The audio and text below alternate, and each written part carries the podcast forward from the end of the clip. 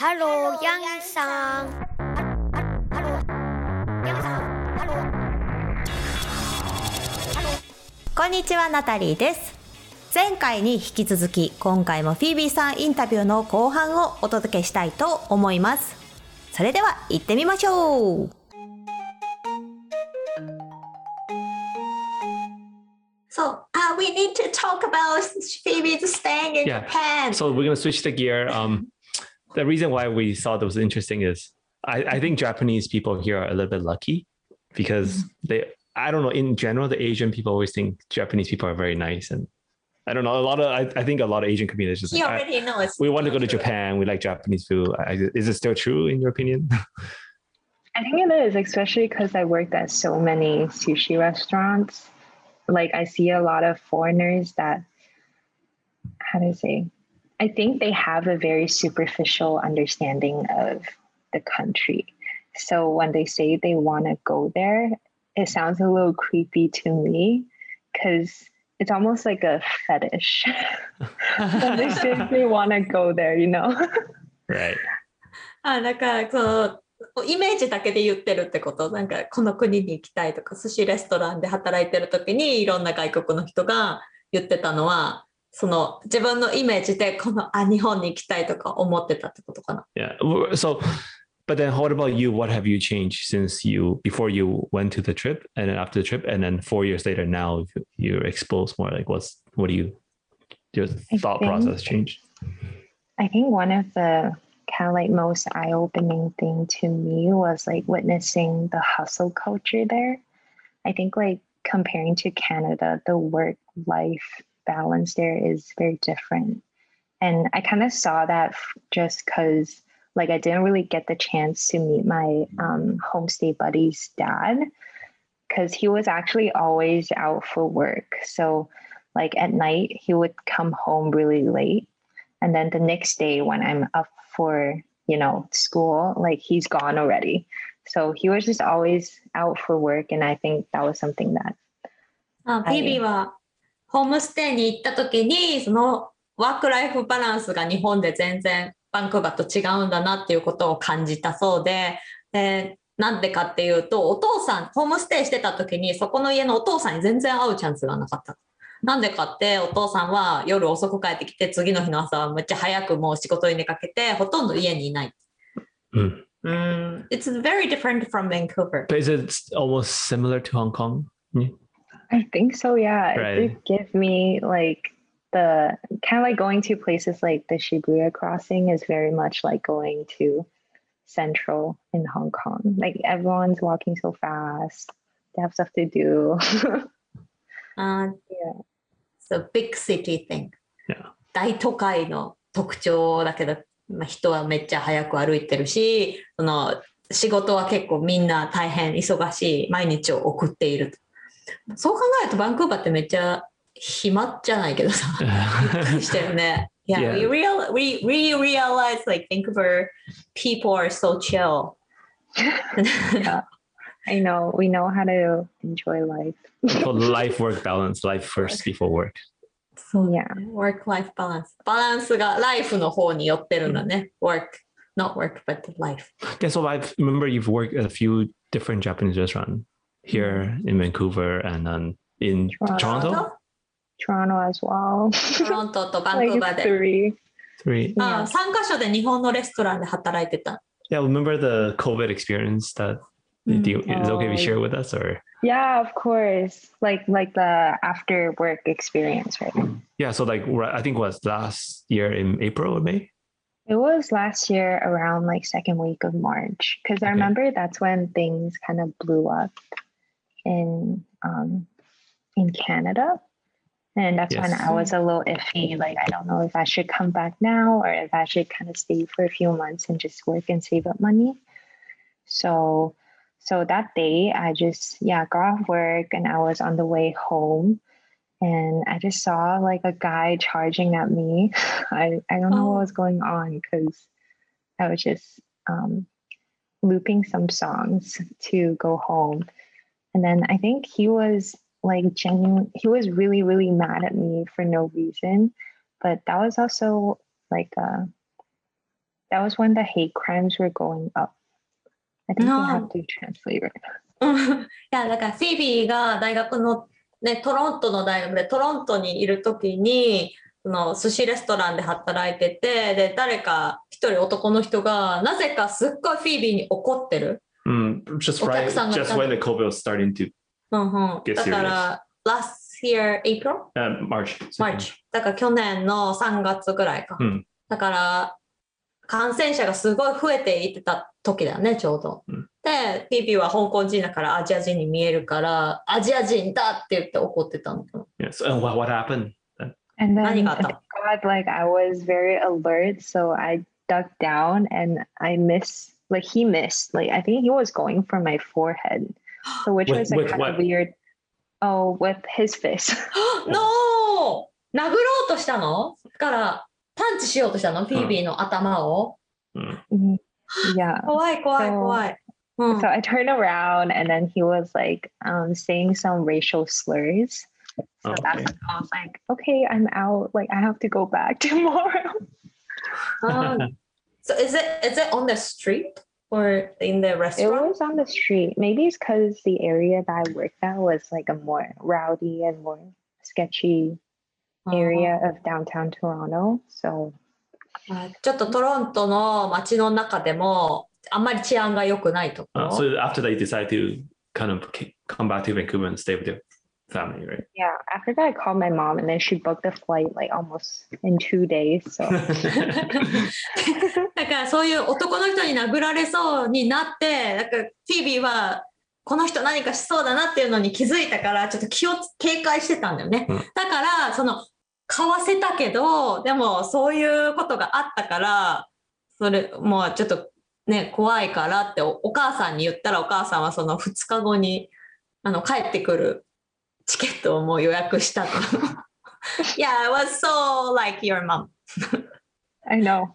It rescued me. お母さんらしいよね。 Uh, Her, her mom's very decisive. うん、決断力があるお母さん。 And then going back to the the, the exchange experience, うん、そうだね。留学の話にちょっと戻って、So, like, what's the highlight of your show staying in Japan? 何何かハイライトのことはありますか The highlight Highlight was definitely that night with my friend. I think like Oh, with the strangers. あとも、いやいや、can, would you mind to share the Yeah. story? Of course. Actually actually wrote some notes because it was Oh. a pretty long story.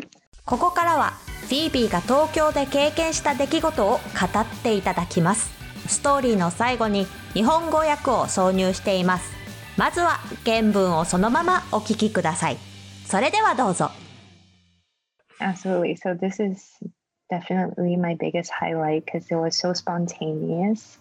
Um, so just some background info, like we decided to do this because like we were quite upset how the trip like we only had one night in Tokyo and I guess back then we just wanted to experience that like really romanticized nightlife in the city and we were kind of mad. We are like, oh, this is such a rip off. Like we're paying this much money, but we don't get to stay in Tokyo.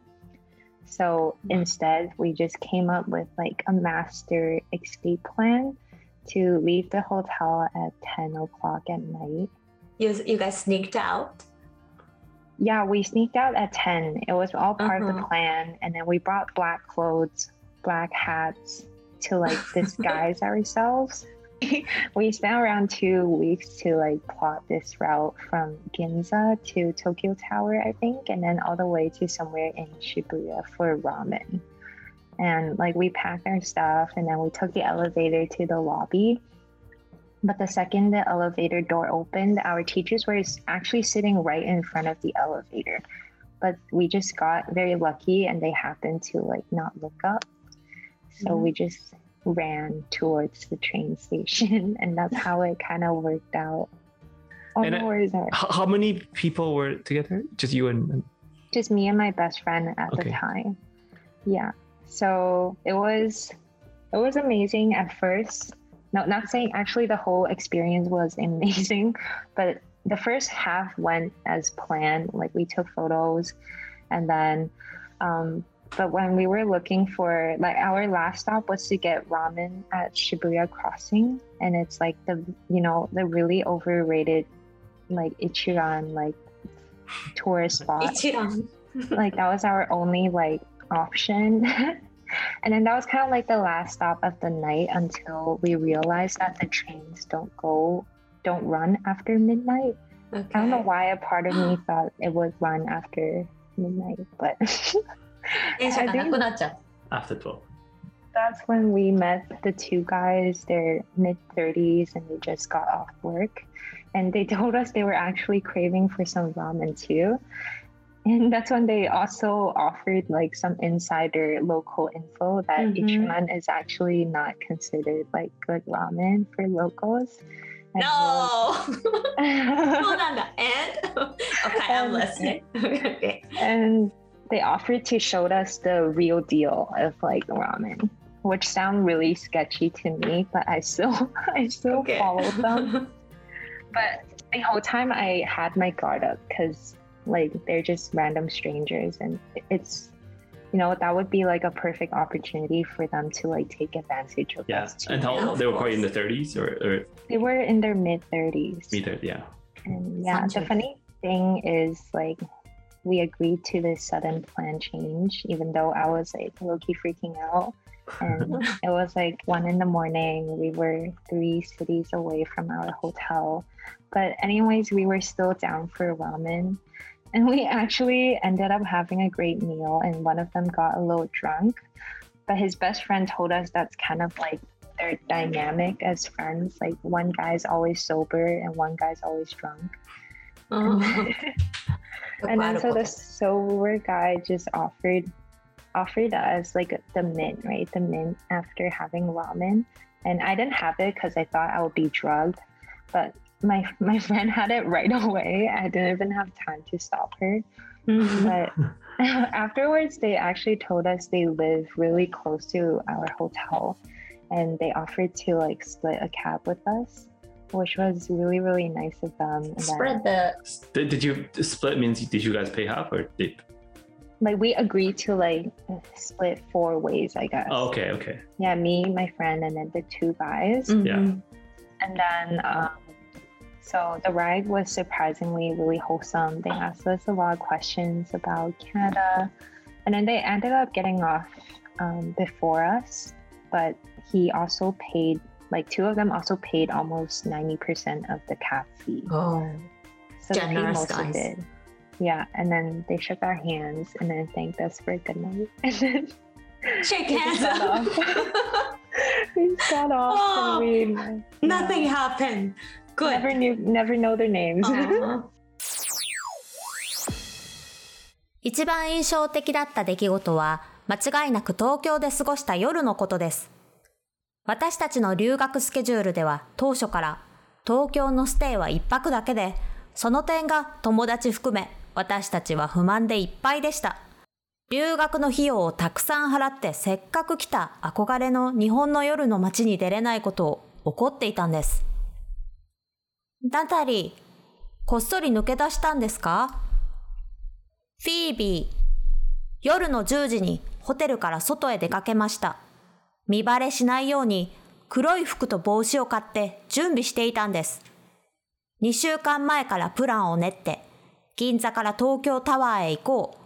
そして最後に渋谷でラーメンを食べて帰ろうという計画を作りました。エレベーターに乗り込んでロビーに着いてドアが開いた時、実は先生の一人がドアの前に座っていました。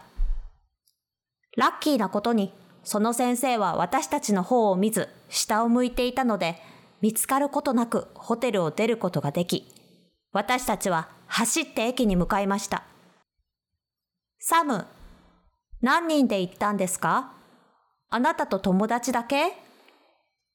フィービー、その時は私と親友の二人だけでした。それで、初めのうちは最高でした。もちろん最後まで最高だったんだけれど、前半は写真を撮ったり、プラン通りに進んでいきました。最後に渋谷のスクランブル交差点のところでラーメン屋さんを探しているとき、評価が高い、かっこ高すぎる。一蘭ラーメンが私たちの第一候補でした。そこが最後に立ち寄ろうと予定していた場所だったんです。深夜に電車が走っていないことに気づくまでは、ちょうどそのタイミングで仕事帰りの30代ぐらいの日本人の2人の男性に出会いました。彼らは私たちにちょうど僕たちもラーメンを食べようとしているんだと告げました。彼らは私たちに地元の人しか知らない隠れた名店を教えてくれて、同時に一蘭はいまいちだからおすすめじゃないよと教えてくれました。彼らは私たちに本当のラーメンを教えてあげると言ってくれました。その言葉は私自身は怪しいと感じてしまったんだけれど、それでも彼らについていくことにしました。一応私は終始警戒していました。全然知らない人だし、私たちは彼らにとって弱みにつけ込みやすい絶好のタイミングだと思っていましたから。サム、何歳ぐらいの人ですか ?30 代フィービー、30代半ばぐらいの人たちでした。私はとっても怖かったけれど、でも彼らのお誘いに OK することにしました。その時点ですでに朝の1時。私たちがいる場所はホテルから3駅離れた場所でした。結局ラーメンはとっても美味しかったです。男性2人のうちの1人は酔っ払ってしまったんだけれど、もう1人、かっこその人の親友が、よくあることなんだ。1人が酔って泣いて、もう1人はお酒に強い。と教えてくれました。ラーメンを食べ終わった後に、ミントのタブレットを男性からもらいました。私は食べるのが怖くて、ドラッグだと思ったので食べなかったんだけれど、友達は私が止める間もなくすぐに口に入れてしまいました。その後、彼らは実は私たちの宿泊しているホテルのすぐ近くに住んでいることが分かり、タクシーを割り勘で一緒に乗ろうと提案されました。サム、半分ずつ払おうということになったんですか？フィービー、私と友達で半分、二人の男性がもう半分を4人で出し合おうということになりました。タクシーの中では私はびっくりしたんですが、カナダについてのことを彼らにたくさん尋ねられました。彼らは二人とも私たちより先にタクシーを降りました。結局、彼らはタクシー代の9割を払ってくれたんです。ナタリー、太っ腹だね。フィービー、そうなんです。最後に降りるときにおやすみなさいと言って握手をしました。ナタリー、何も起こらなかったんだね。フィービー、はい、名前すら聞いてませんでした。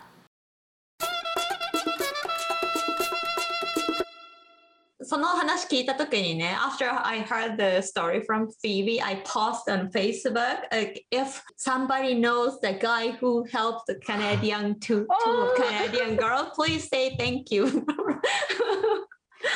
and then like some friends who share my post. Really? Yes. Yeah, I try to find the ramen shop too. あ、そうなんだ。 But was it Only yummy though? In Japanese. Was it? It Is it was yummy? so good. Yeah, it was good. It was So- in like an, a s- sketchy alleyway. I think that's when you know the food is authentic. Right. So you get back to hotel around like two o'clock or one thirty. We got back at four. Wow. Wow. so, so I'm sure your teacher was asleep already. So I know. It was it was interesting. Did you share the experience with your parents yeah, right my away? My mom or? wanted to kill me. Mm. So you told her right away? I told her right away. After you got back? Yeah. oh, I know you kept secret. oh. I know. I don't You're know why I was such a so nice girl. honest. I guess I was just very overwhelmed by the kindness. Like I didn't expect her to focus on the fact that I took such a big risk. お母さんにちゃんと言ったんだね。そんなことをしたというのを。 But she, so you said she was really, really angry. right? I I guess she was she was quite angry. and then later she was telling me how lucky I was to meet like genuine good people. うん And then yeah. 母さ gave ん me 怒 the って TED た。 talk. 怒ってたけど、あんたはめちゃめちゃラッキーだねって言われたっていうことだね。Oh, thank you so much for sharing this amazing Don't story. worry. I'm so happy you're you're totally Mm. fine even you had Yeah, lots of special experience. I know. Okay, we should I'm let her very get going. grateful too. So, Okay. あーじゃあ、 もうそろそろ時間なのでこれでしましょうか。じゃあ、フィービーさんありがとう。Thank you, Phoebe. Thank you for this story. Thank you. い。No worries. That was so much fun. あー終わったね。その疲れた。疲れてないんじゃね？